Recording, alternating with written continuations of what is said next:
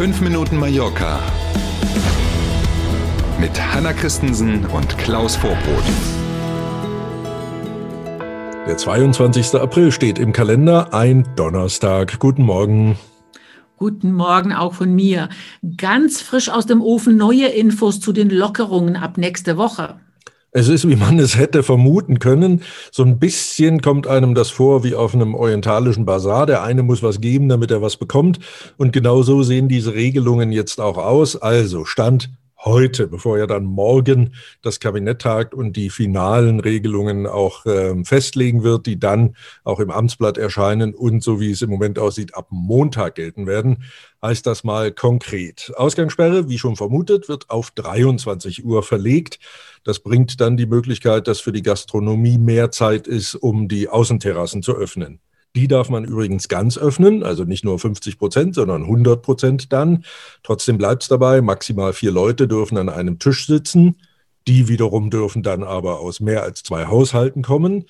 Und äh, jetzt wird es echt tricky, was das Thema Öffnungszeiten angeht. Grundsätzlich bleibt es also bei den bekannten Öffnungszeiten bis 17 Uhr, aber montags bis donnerstags, so sieht es jedenfalls heute aus, dürfen die Außengastronomiebereiche auch nochmal öffnen, nämlich von 20 oder 20.30 Uhr, so genau weiß man das noch nicht, bis 22 Uhr oder 22.30 Uhr, also klassische Zeit zum Abendessen. Aber zwischen 17 und 20 oder eben 20.30 muss nochmal dicht gemacht werden ähm, und dann kann man nochmal aufmachen. Das ist Stand der Dinge im Moment, was die Gastronomie angeht.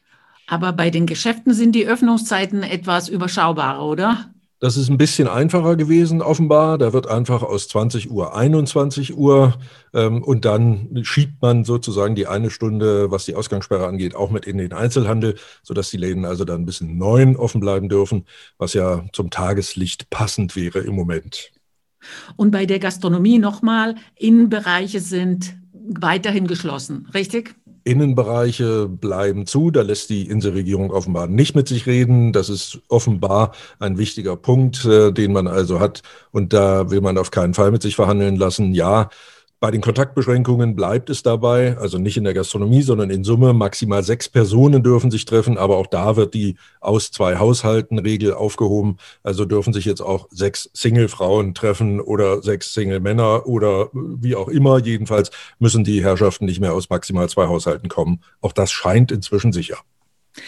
Und die Regionalregierungen kümmern sich weiter. Äh, die Balearen und die Region Valencia haben die EU aufgefordert, PCR-Tests für Reisen innerhalb der EU zu bezahlen.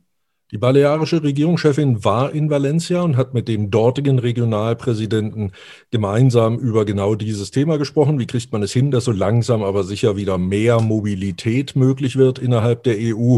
Ähm, und da ist eben eine Möglichkeit, und das war jetzt der Vorschlag, der nach Brüssel geht, dass man doch bitte die PCR-Tests für die EU-Bürger, wenn sie innerhalb von EU-Staaten unterwegs sind, bezahlen möge. Das Argument, was ich übrigens gar nicht so blöd finde, wenn die mhm. Impfung nichts kostet, dann darf doch auch der Test kostenfrei sein.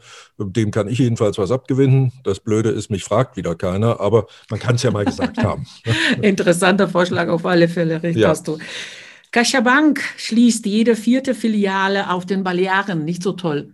Das ist nicht so toll und das ist ja die Geschichte von Fusionen nach Fusionen nach Fusionen nach Fusionen. Die Bankia, mit der die Caixa Bank sich ja zusammengeschlossen hat, ist ja schon, ich weiß gar nicht wie viel Mal aus irgendeiner Fusion wieder hervorgegangen.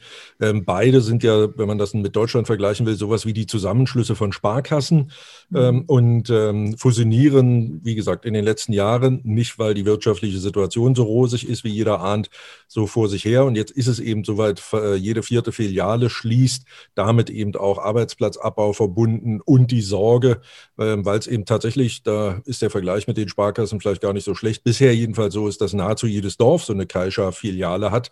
Ähm, und da gibt es jetzt ernsthaft die Sorge, dass das sich möglicherweise auch ändern soll.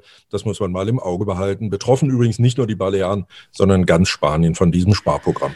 Ja, jetzt ist es so, dass landesweit, also spanienweit, äh, dieser Abbau der Arbeitsplätze nach der Fusion CaixaBank und Bankia bei 13 Prozent liegt.